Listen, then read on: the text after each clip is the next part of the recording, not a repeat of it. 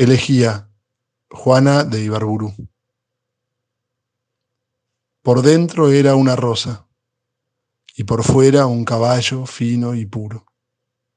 Iba a correr carreras con el viento, a crecer en el triunfo, a tener en el belfo una centella, a erguirse dulce, oscuro, deslumbrante, dorado, en la peana de la victoria, con una estrella entre las dos orejas y en las crines el soplo de la gloria.